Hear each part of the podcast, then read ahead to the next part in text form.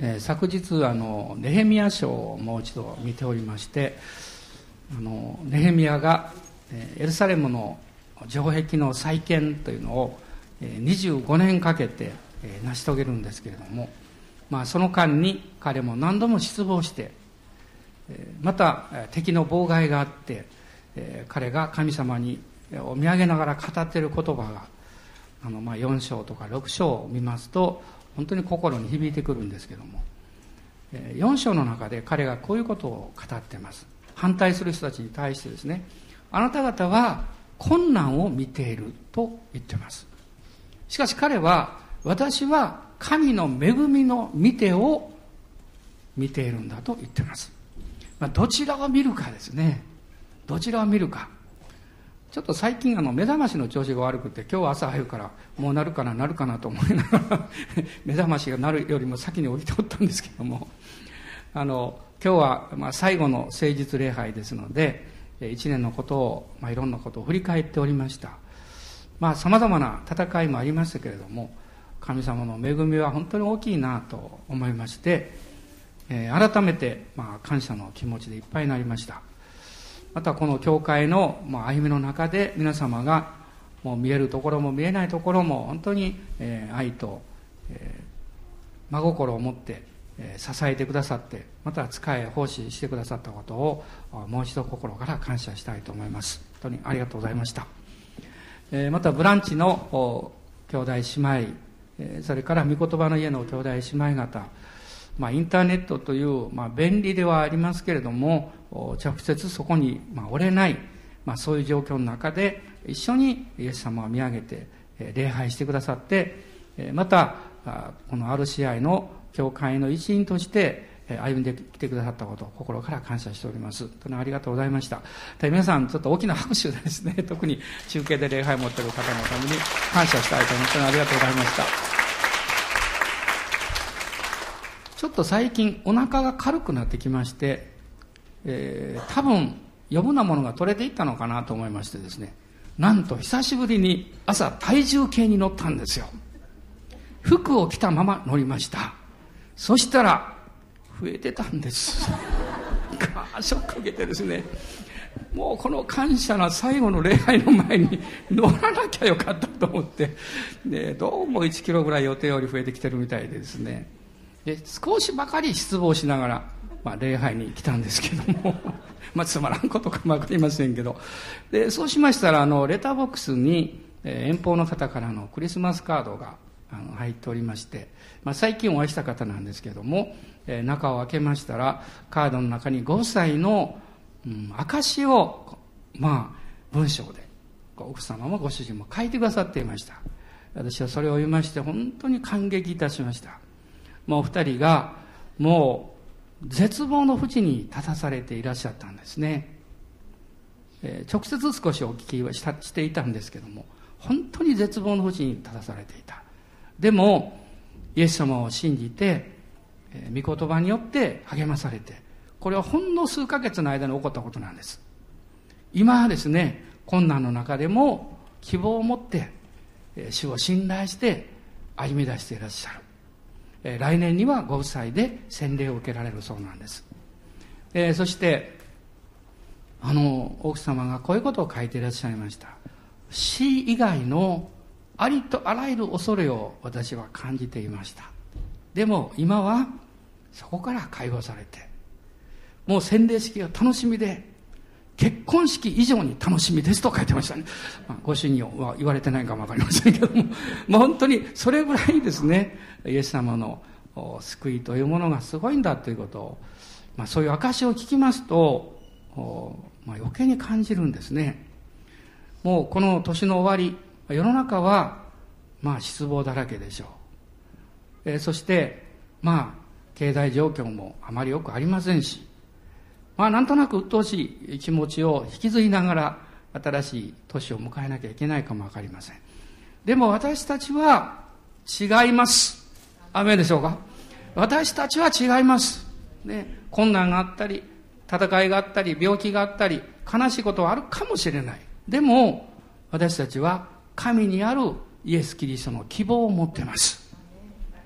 お隣の人に、イエス様信じてよかったですね、と、もう一度、この年の最後の誠実におっしゃってください。イエス様信じてよかったですよ。あの、パレスチナのガザ地区というのがありますが、え私はそのガザ地区、まあ小さいところですから、まさかそのガザ地区に動物園があるというのは知りませんでした。あの、マラーランドという動物園があるんだそうです。ところが、まあ、最近ですね、まあ、イスラエルとの軍事作戦の間に、この2頭のシマウマが餓死してしまったんだそうです。かわいそうですね。でも、このシマウマを買うお金がないんで、まあ子供たちに夢を与えたいということで、その動物園のシマウマの飼育係飼育係の方たちが考えた。そしてすごいことをやったんです。真っ白の2頭のロバに島を書いて、島ロバを作ったんです。写真を小さく見ましたけど、お、島馬や、と思うんですね。まあ私はその記事を読みまして、とっても励まされました。この世の中にも困難にめげない人たちがたくさんいらっしゃる。そしてめげないだけではなくって、夢と希望を作ろうという人たちがたくさんいらっしゃる。私たちは御言葉を読んで励まされていくことができるんじゃないですか。この年の終わりにはゴスペル落語も聞けますし、もう本当に神様からのですね、もうたくさんの感謝をいっぱい持ってですね、新しい年を迎えることができる。幸いだと思います。で、まあ今日は実は、あの、キリストに選ばれた人というタイトルで、まあディアコノス礼拝ですから皆様にもテキストをお配りしてるんですが、神の家族としてこの歩んでいく中でもう一度心を引き締めて一緒にこういうことを一緒にやっていきましょうという内容を実は書きました。でヨハネによる福音書のまず15章16節と17節を一緒に読みたいと思います。ヨハネによる福音書の第15章です。この16節というのは非常に有名ですからあのもう皆様ご存知のところでかえってあまり、え、ここからメッセージをする機会が少ないんですけども、まあ、16節と17節ご一緒にお読みになってください、はい、あなた方が私を選んだのではありません。私があなた方を選びあなた方を任命したのです。それはあなた方が行って実を結びそのあなた方の実が残るためでありまたあなた方が私の名によって父に求めるものは何でも父があなた方にお与えになるためです。あなた方が互いに愛し合うこと、これが私のあなた方に与える戒めです。クリスチャンというのは、イエス・キリストによって選ばれた人のことです。教会に行ってイエス様を信じた時におそらくもうみんなこういうふうに言われたと思いますね。あなたがイエス様を選んだんじゃないんですよ。イエス様があなたを選んでくださったんですよ。という言葉です。でも最初はね、ピンときません。いや、そんなこと言ったって私が選んできたんだと、こう思ってるわけですね。でも、だんだん分かってきます。確かにそうだ。私が、もちろん信じたのは私なんだけども、そのように導いてくださって、信じ続けることができるようにずっと助けてくださっているのも、イエス様なんだなと思います。信仰は御言葉によってあなたのところにやってきます。信じる心はあなたの主を愛する心によって強められてきます。それを動かしていくのは何なんでしょう？精霊の働きです。精霊様が御言葉を通し、またあなたの信仰を通して働かれていくときに、あなたの心の中にはいつも温かい感動があります。感動。私は時々疲れると海を見に行くのが好きなんですね。その海の近くに行くと、まあ、潮風がこう感じられます。そして、あの、独特のこう、匂いというか香りというかね、海の匂いがこう漂ってきます。そうすると心の中に何か安らぎが私はいつも感じるんですね。そして大きな海を見ていると、自分が考えたり悩もうとしている小さなことにもうくよくよしなくていいんだなと思うようになります。私の天のお父さんは、私の私を作ってくださった神様は偉大な方だって。まあ感謝なことに、私が天に帰るときに、あなたが持っていた全ての悩みも負債も全部地上に置いていきます。心配しないでください。ね、あなたは身軽になって天国に行きます。ですから、この地上の人生において、私たちは自分に委ねられた一つ一つのことに対して、ただ自分で頑張って何とかしようとするんじゃなくって、大きな神様の恵みを信じましょう。あなたは一人であなたの人生を担いでいく必要は全くありません。主が担いでいらっしゃいますよ。担っていらっしゃいますよ。昨日京都に行きまして、遊びに行ったわけじゃないですけどね、集会がありまして、京都に行きましたけど、久しぶりにあの人力車ですね、あの、2台こう、ちょうど信号で止まってました。学生さんが、バイトでやってるんでしょうかよくわかんないですけど、学生さんがですね、もう見ますと人力車、1台の方は女の子2人乗ってました。大学生らしい女の子が。もう1人の方はあの1人乗ってましたね。あんな2人も乗せてよく走れるなと思いながら私窓から見ていたの、車窓からね。でも、考えたんです。あの人力車に乗ると、多分私たちが車に乗ったり歩いてるよりも高いところからまる、まあ、まず周りを見えるんだろうなと思いました。違った視野から見えますね。自分が見ている目線よりも高いところから見ると、何か私は自分が大きくなったような気がします。そして小さなことにくよくよするところから解放されます。あなたがイエス様を見上げて御言葉を信じると、御言葉はあなたの霊的なエレベーターですよ。スーッと高く引き上げてくれます。問題の中にうずもれるそういう人生じゃなくって、問題のもっと上の方から、あ、こういう問題もあるかな？と、私もこういう問題を持ってるんだ っていうね、逆にそういう立場で見ることができます。イエス様があなたを選んでくださったっていうのは、あなたを選び出してくださったんです。この15章の、えー、その続きですけれども、19節にはこう書かれています。もしあなた方がこの世のものであったなら、世は自分のものを愛したでしょう。しかしあなた方は世のものではなく、かえって私が世からあなた方を選び出したのです。それで世はあなた方を憎むのです。この選び出すという言葉、ここから実はエクレシアというギリシャ語の教会という言葉が生まれてきています。エクという何々からですね、彼をとこれ呼び出す。これくっついてエクレシアになってます。私たちはこの世界、この地上に住んでます。でも、あなたの存在は神様の御手の中に握られて、この世におりながら神が特別にあなたを選んで持ち運んでいらっしゃいます。ですから、イエス・キリストのに選ばれたことを感謝するときに、私たちは自分の人生が軽くなります。選ばれるというのは、別の言い方をしますと、こういうふうにも言えるでしょう。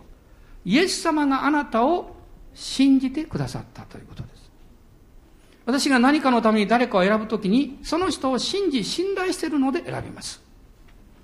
イエス様はあなたの、あなたを信頼していらっしゃるんです。そしてあなたに、あなたの人生を任せていらっしゃるんです。あなたの家族や、あなたが今やってるお仕事やいろんなものをあなたに委ねていらっしゃいます。どうしてですか？あなたは信じてるからです。ですから私たちは何よりも自分の人生や自分の人生の生き方を放棄しちゃいけないと思います。神様が委ねてくださったんであれば、力も与えてくださると信じましょう。それを成し遂げていく勇気も与えてくださると信じましょう。その時に私たちは、主から恵みを得、感動を受けることができます。それはあなたに勇気を与え、決断力を与え、判断力を与えてくれます。イエス様は、あなた方が私を選んだのではなく、私があなた方を選んだんだとおっしゃっています。そしてあなた方を選んだから任命した。その選びというのは、エペソビトの手紙の一章の四節を見ますと、世界の元にの置かれる前と書かれています。あなたがお母さんの体に宿るもっともっと以前、神の計画の中にあなたが選ばれ、そしてあなたは神様はあなたのお母さんもお父さんも選んでくださって、あなたが生まれてきたわけです。そしてあなたの人生を通して豊かな実を結ばせるためだということを神様は約束しています。で、今日私が特にお話していきたいことは、豊かな実を結ぶ人はどういうことを大切にしてるんだろうかということなんです。15章の17節。あなた方が互いに愛し合うこと、これが私のあなた方に与える戒めですと書かれています。どうぞ読み間違えないでくださいね。あなた方が互いに批判し合うこととは書いてません。愛し合うことと書いてます。しかもこれは私のあなた方に与える教えですとかあなた方が自分で決めることですとかそういうふうに書いてません。非常に明確に戒めと書かれています。互いに愛し合うということはオプションではありません。イエス様が選んでくださった私たちに対するこれは命令です。互いに愛し合いなさい例えばあの兄弟がねたくさんいる子供さんのご家庭時々兄弟喧嘩しますね。まあ仲がいいから喧嘩するっていうところもあるんですけど、まああんまりですね、うるさいとですね、時々お父さんお母さんが叱ってやめなさいもっと仲良くしなさいとか言いますね。これは命令です。ね、親の権威の中にある命令ですよ。イエス様あなたは私に対して愛し合っても愛し合わなくていいよって言ってるんじゃないんです。愛し合いなさいと言ってます。この少し前に13章の34節と35節を見ていただきたいんです。ここではイエス様はこうおっしゃいました。あなた方に新しい戒めを与えましょう。ニューコマンドメントですね。新しい戒め。それを与えましょう。あなた方は互いに愛し合いなさい。私があなた方を愛したように、そのようにあなた方も互いに愛し合いなさい。もしあなた方の互いの間に愛があるなら、それによってあなた方が私の弟子であることを全ての人が認めるのです。私は初めて日曜日の礼拝に行った日、10月の終わりでした。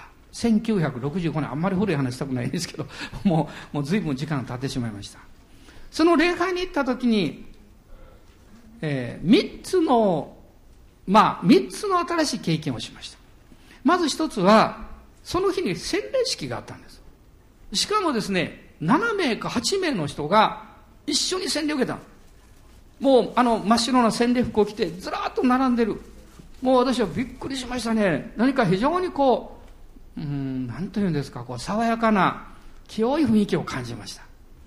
そして一人一人が涙をある人は流しながら洗礼を受けることのできる喜びを語っているその姿を見たときに非常に感動を覚えました。二つ目は、私の隣にか、えー、座っていた少年の方がお祈りの時に私の知らない言葉で祈ってました。私はラテン語だと思ってました。そうじゃなかった。威厳だったんです。なんでラテン語と思ったのか私もわかりません。でも、威厳で祈ってました。よくわかりませんでした。でも、その祈りも私の心の中に何か伝わってきました。三つ目は、そこにいらっしゃったクリスチャンたちの間にある愛です。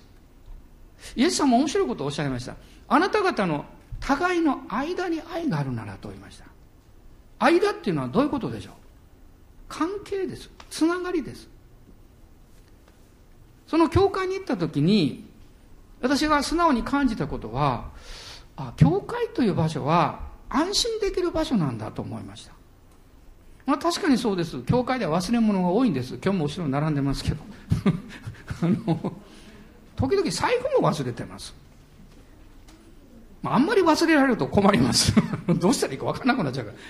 でも、本当にそう思いました。私は特に一人っ子でしたから、兄弟いませんでしたから、すっごく嬉しかったんですね。イエス様は、教会というのは、神様の愛が満ちているところで、それを私たちが受け取っていくところだということを教えてます。だから、私たちが頑張って愛するわけじゃありません。神様の愛があるので、それを一人一人がたくさんいただいて、愛し合いなさい、分かち合いなさいということです。皆さん、このクリスマスの時、今年どのくらいケーキ食べられました？まあ、何回というよりも、あれ一つにまとめたらどのくらいの大きさになるんでしょうね。まあ、あまり考えない方がいいかもわかりませんけどね。もう毎回ほどね、まあそういうお茶を飲む集会の時には、あの、姉妹たちがケーキを作ってくださいましたね。本当に感謝しております。何度食べても美味しいです。私は正直言いまして、まんじゅう派です。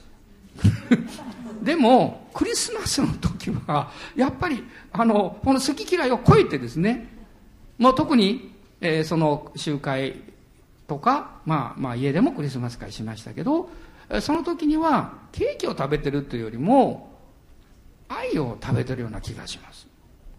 あったかいものを感じますね。ですからとっても嬉しいですよ。でもうお茶の時間が始まってですねあそしてケーキがねこう置いてますね。それが与えられてるわけですそれを分かち合うわけですよだから余計楽しいんです嬉しいんですさあ皆さんケーキ食べましょう。はい。それでカバン開けて、それぞれ 自分のカバンからケーキをですね、一つずつ取り出して食べても、これはあんまり美味しいと思わないですよね。もう全体に与えられたものがあって、そしてそれを分かち合うから、もう何倍も美味しいわけです。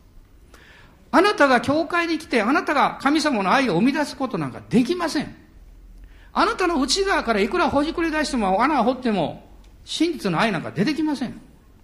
人間の心を掘れば掘るほど絶望するだけです。失望するだけです。嫌な自分を発見するだけです。なのに、どうして私は自分でこれこれができなかったんだろうって悩むんですか私たちは受け取ることに目を上げるべきです。イエス様、私愛がないんですイエス様の愛を与えてください。私は何か悩んでますから恵みも与えてください。信じることができる力を与えてください。そうすれば主が与えてくださるんですキャンドルの光を灯す時に周りは暗い方がいいですよねなんか明るいところでキャンドルを通してもねあんまりなんか感激ないですけど真っ暗になるといいことがありますよあの見たくないものは見えなくなるんです。ね。その辺がちょっとひっくり返っても見えなくなりますね。でみんなキャンドルを見ます。こうしてね。あこれは感謝なことですよ。神様の愛と恵みがあなたの心にやってくると、あなたが今どんなに辛いところにいても、あるいは家庭の中が今大変なんだ、あるいはもう職場が大変なんだっていうことがあったとしても、それを問題が急になくなるわけじゃないかもしれません。でも、あなたはそこから目を離して、光を見ます。希望を見ます。イエス様を見ます。そして勇気が与えられます。力が与えられるんです。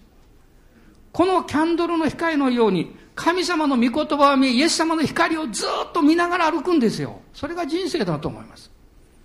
そこに勝利があるんです。久しぶりに昨日私は We Shall Overcome という賛美をあの一緒に、まあ、実は京都でしました。あの、えー、それを歌うとですね、キング牧師のことを思い出しますね。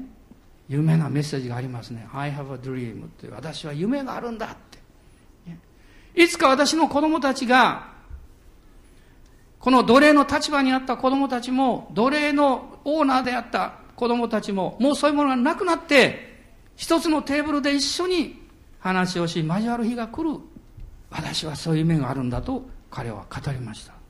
そしてそれが実現してるんです。私たちは夢が必要です。人々の人生に希望を与えるものが必要です。イエス様の言葉は夢と希望で満ちていますよ。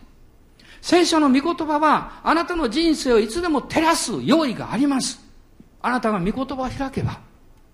あなたが神の前に座って主よ私の人生を照らし出してください。暗いばっかり見ないようにあなたが見えるように助けてくださいって祈れば主は助けてくださいます。そして主がおっしゃいます。私はあなたに私の愛を注いでいる。あの十字架の愛を注いでいます。その愛によって、互いに愛し合いなさいとおっしゃっています。ローマ人への実は手紙の12章から15章の中には、私がイエス様に選ばれて、そして豊かな実を結ぶために、とっても大切なことがずっと出てくるんです。この12章、13章、14章、15章、ね、この4つの章の一つ一つのポイントだけ私は取り上げてみました。そして、主がご自身の愛によって私たちに語っておられる、これは何か厳しい戒めではなくって、私たちに豊かな実を結ばせるための主の道筋であるということをもう一度考えました。4つのこと。まず一つは12章です。12章の9節愛には偽りがあってはなりませんと書かれています。偽りのない愛、誠実な生き方、人をコントロールするような、そういう愛ではなくって、本当にその人の徳を立て上げ、その人のことを考える愛、そういう生き方をしなさいと言ってます。ガラテヤ書の5章の6節には、愛によって働く信仰と書かれています。そういう愛を持ちなさいと勧められています。13章の一節には、上に立つ権威に従うべきですと書かれています。この13章を詳しく見ていきますと、13章2節には、従って権威に逆らっている人は神の定めに背いているのです。背いた人は自分の身に裁きを招きますと書かれています。権威に従う。なぜなんでしょう？それは、神が立てられた権威の中には、霊的祝福の流れがあります。権威に従うっていうのは、その流れの祝福の流れを受け取ることです。例えばあなたが、いや、僕はもう、私のね、父や母が尊敬できないよ、ね。そういう方も、ひょっとしておられるかもわからない。この人間としてあなたのお父さんやお母さんを見ると、もう尊敬できないっていうことがあるかもわからない。しかし、神があなたのために建てられた父、母であることは間違いありません。どういう宗教であろうが、どういう人生を送ってこられたとしても、あるいは、極端な場合、あなたを捨てる親であったとしても、親であることには違いがないです。聖書は、そのお父さんお母さんがどういう人物であるかということではなくって、あなたの親である父と母は、その立場、その権威を大切にしなさい、尊敬しなさいと言ってます。そうすれば、神様は、その権威と立場に与えられた祝福をあなたを受けるっていうんです。これは、家庭生活においても、教会においても同じだと思います。神様は、夫を立てられ、妻を立てられ、子供たちを立てられました。この秩序というのは永遠に変わりません。そしてその夫の頭はキリストです。あなたがどの立場により、そしてあなただけがイエス様を知るクリスチャンであったとしても、その権威と秩序を大切に考え、尊んでいくならば、あなたは祝福を受けます。まあ私もいろんなところへ行きますから、どういう集会にも大概ですね、奥様がクリスチャンで、まだご主人様がクリスチャンでないという方が多くいらっしゃいます。そしてその中でですね、その、まだクリスチャンではないんだけども、教会に送り迎えしてくださるとか、ね、あるいは外で待っておられるとか、そういうご主人たちもいらっしゃるわけです。まあ、微笑ましい感じがするんですね。まあ、そういうことを聞きますと、私は思わず心の中で祈るわけです。神様の恵みが、そのご主人たちの上にも今伝わっていることを心から感謝します。私たちが人を動かしていくときに、人をコントロールするわけではありません。その人を大切に考え、その人を尊敬し、その人が立て上げられるために最善の努力をするならば、必ず関係は良くなります。そしてあなたは尊敬を受けるでしょう。そしてそれと共に祝福を受けます。私の大好きな箇所の一つが、まあ、開かなくていいんですが、吉明の14章の13節なんですが、そこには何が書いてるかっていうと、あのカレブがイスラエルをもう制圧して、ヨシュアがリーダーになってですね、この荒野を通った人物はもうヨシュアとカレブしかいませんでした。みんな死んでしまいまして、新しい世代の人たちが、まあ、イスラエルの地に入ったわけですけど。その時にカレブがヨシュアにこう言います。モーセを通して神が語られた約束の地、あのヘブロンに登らせて、そしてその勝利を得させてくださいと言います。カレブはわざわざヨシュアにその許可を求めます。単なる許可ではなかったんです。彼はそんなこと言わなくても自分で言って勝利することは十分できました。力もありました。それをしたとしてもイスラエルの民は誰も文句言いません。彼は尊敬されてます。ナンバー2のリーダーなんです。しかしどうしてナンバー2のカレブが神によって建てられたヨシュアにそのことを求めたんでしょう。理由があります。霊的祝福を受けるためです。皆さんこのことを大切に考えていただきたいんです。あなたが、あなたの上に建てられている家族、家庭であっても、教会であっても、職場でもそうですが、建てられる秩序を無視すると、あなたはそこから受ける祝福を失います。聖書はもう少し厳しい面を語っています。あなたはその身に裁きを受けるでしょうと書いてます。最初の裁きは何か在籍感を感じます。私はそのことをちゃんと語るべきであったとか、伝えておくべきであったとか、そして時には損失を具体的に経験します。もしあなたがその秩序を大切にして祝福を得ていたならば、喜んですることができたのに。もっと多くの協力を得ることができたのに。もっと中身も内容ももっと良いことができたのに。私たちの身勝手さや、あるいは無知が神の祝福を小さく小さくしてしまうんです。時々あの、四角いスイカってあり、見たことあります？箱の中で四角。ね、まあそれは人間が悪趣味でと言ったらいいのか、作ってるんですけど、スイカは大きくなりたいわけですよ。ね、大きくなりたいのに、狭いところに入れられるんです。つまり、同じことなんですね。霊的秩序は、それをたっ飛んでいくときにあなたは大きくなるんです。例えば大きな建物を建てるためには、大きなテントを張るためには何が一番大事ですか？大きな骨組みを作ることなんですよ。骨組みが大きくないと、大きな建物は建てられないんです。これが秩序です。どうぞ皆さん、新しい年、職場において、あるいは家庭において、教会においてもそうですけども、その人がクリスチャンであるかないか、そういうことは関係なく、あなたの上に建てられている秩序を尊んで尊敬するということをもう一度一緒にやっていきましょう。神様の祝福は必ず具体的に流れてきます。三つ目はこの14章です。14章の一節にこう書かれています。信仰の弱い人を受け入れなさいと書かれています。14章の一節読んでいただけますか？あなた方は信仰の弱い人を受け入れなさい。その意見を裁いてはいけません。信仰の弱い人っていうのはどういう人なんでしょう？それは聖書をよく知らない人という意味ではありません。集会にあまり来ない人という意味でもありません。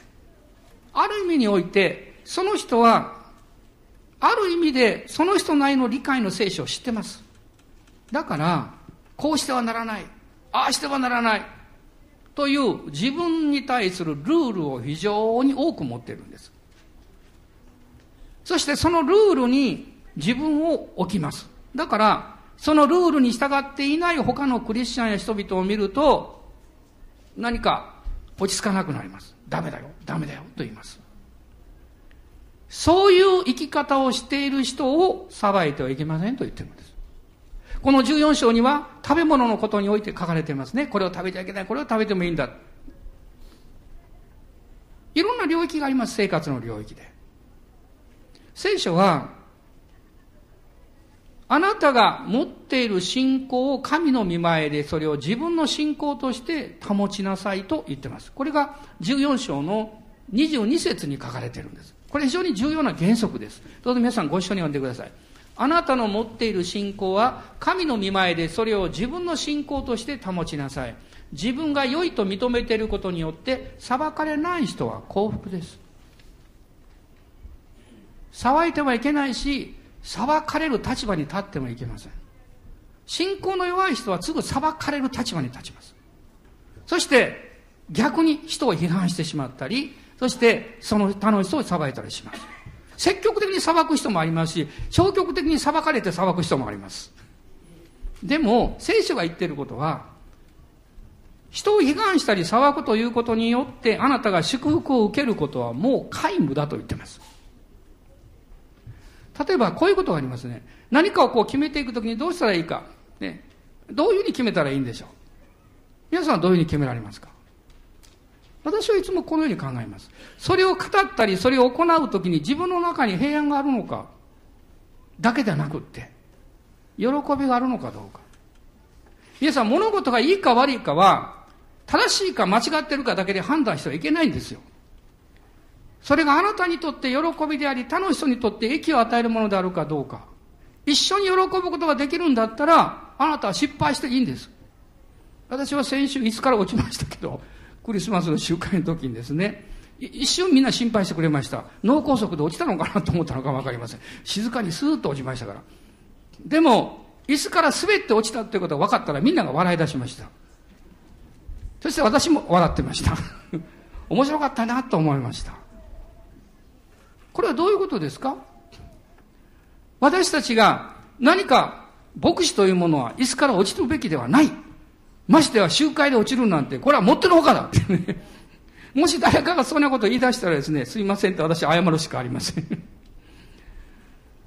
でも、私たちは失敗します。皆さんは、結婚式の知識でリンゴを逆に渡したことはないでしょう。私は一度だけあるんです。で、本当にヘマもやるんですよ。でも皆さん私たちがどんなヘマをしたとしても、失敗をしたとしても、神様の恵みの中でそれを素直に受け取るならば、誰も裁きません。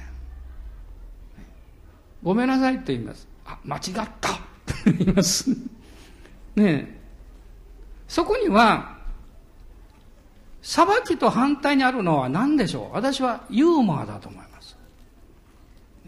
ユーモアです。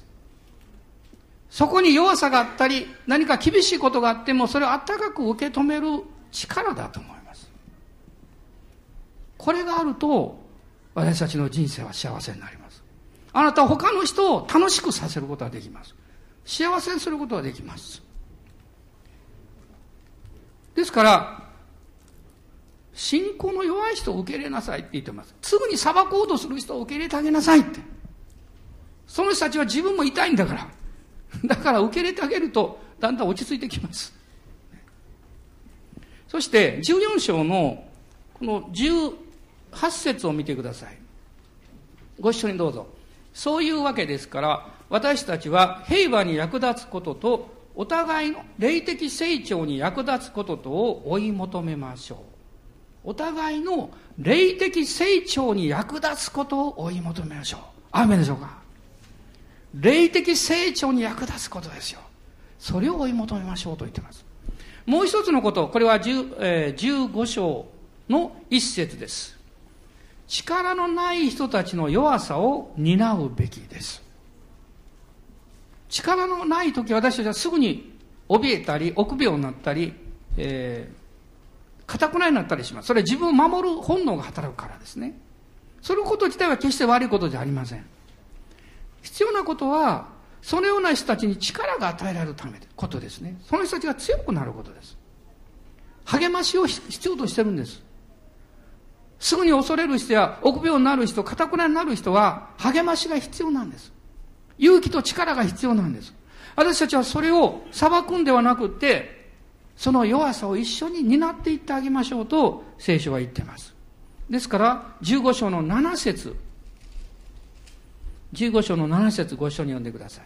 こういうわけですから、キリストが神の栄光のために私たちを受け入れてくださったように、あなた方も互いに受け入れなさい。互いに受け入れなさい。皆さん、この世界で一番忍耐のある人は誰なんでしょう？神様ですよ。一番忍耐がある。一番忍耐のない人誰なんでしょう？指ささなくていいです。私はまずこうし、あの、自分に指をさしたいと思いますね。でも、私の信じてる方は、忍耐の神ですよ。15章の5節書いてるでしょ。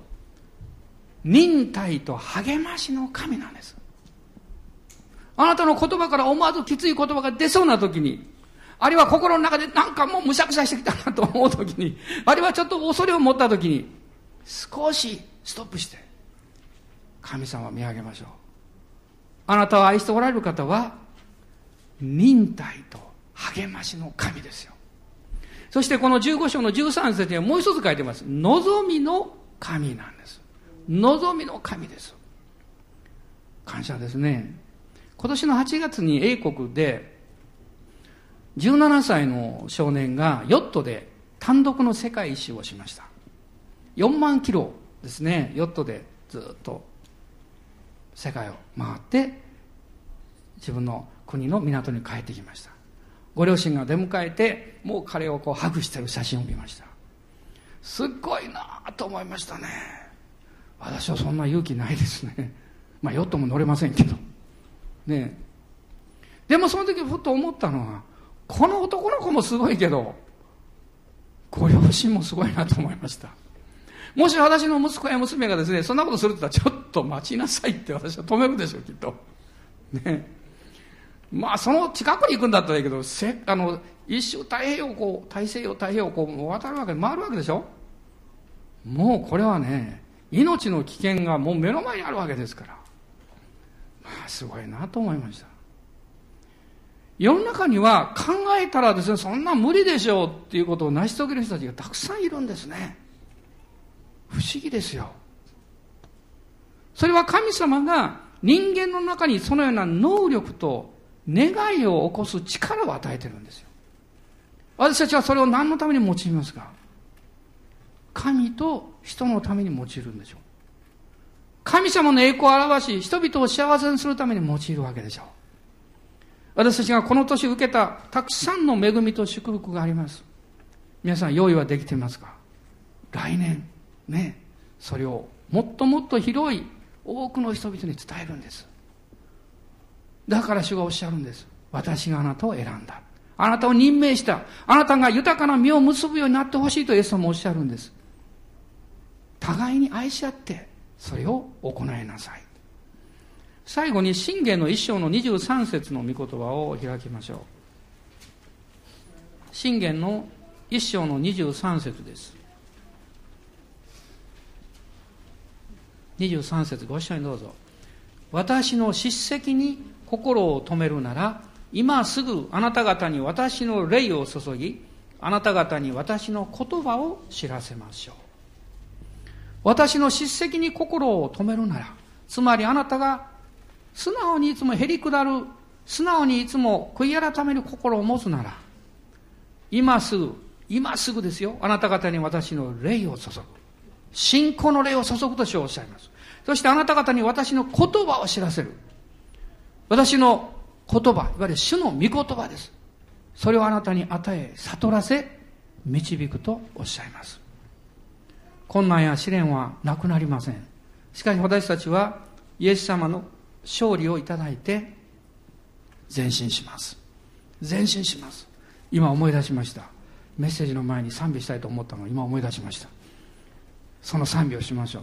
主の勝利という賛美しましょう。あるいはイエス様に大きな拍手を叩けて賛美しましょう。どうぞ立ち上がってください。立ち上がってください。そしてこの賛美を一緒にしたいと思います。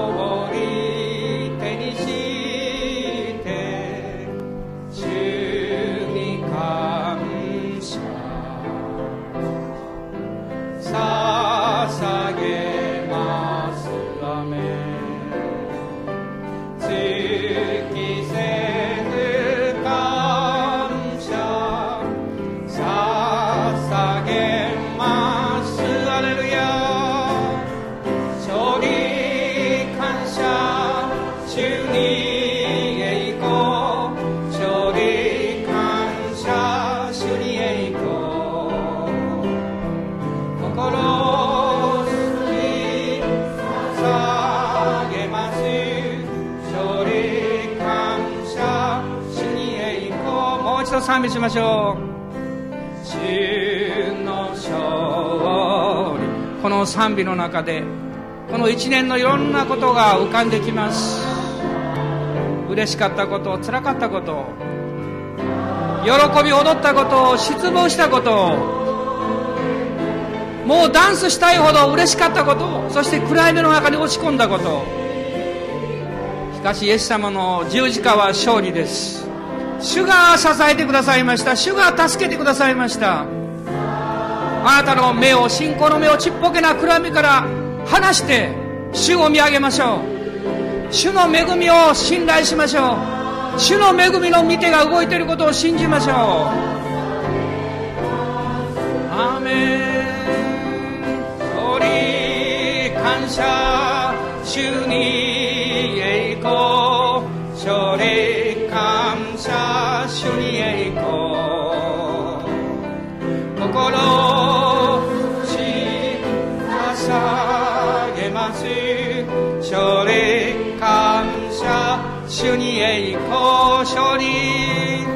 勝利感謝主に栄光勝利感謝主に栄光アメン。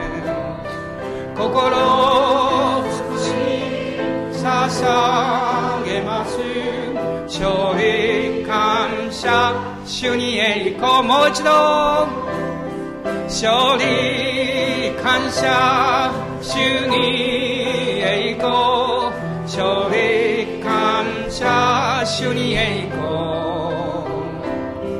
心に捧げます。勝利感謝主に栄光。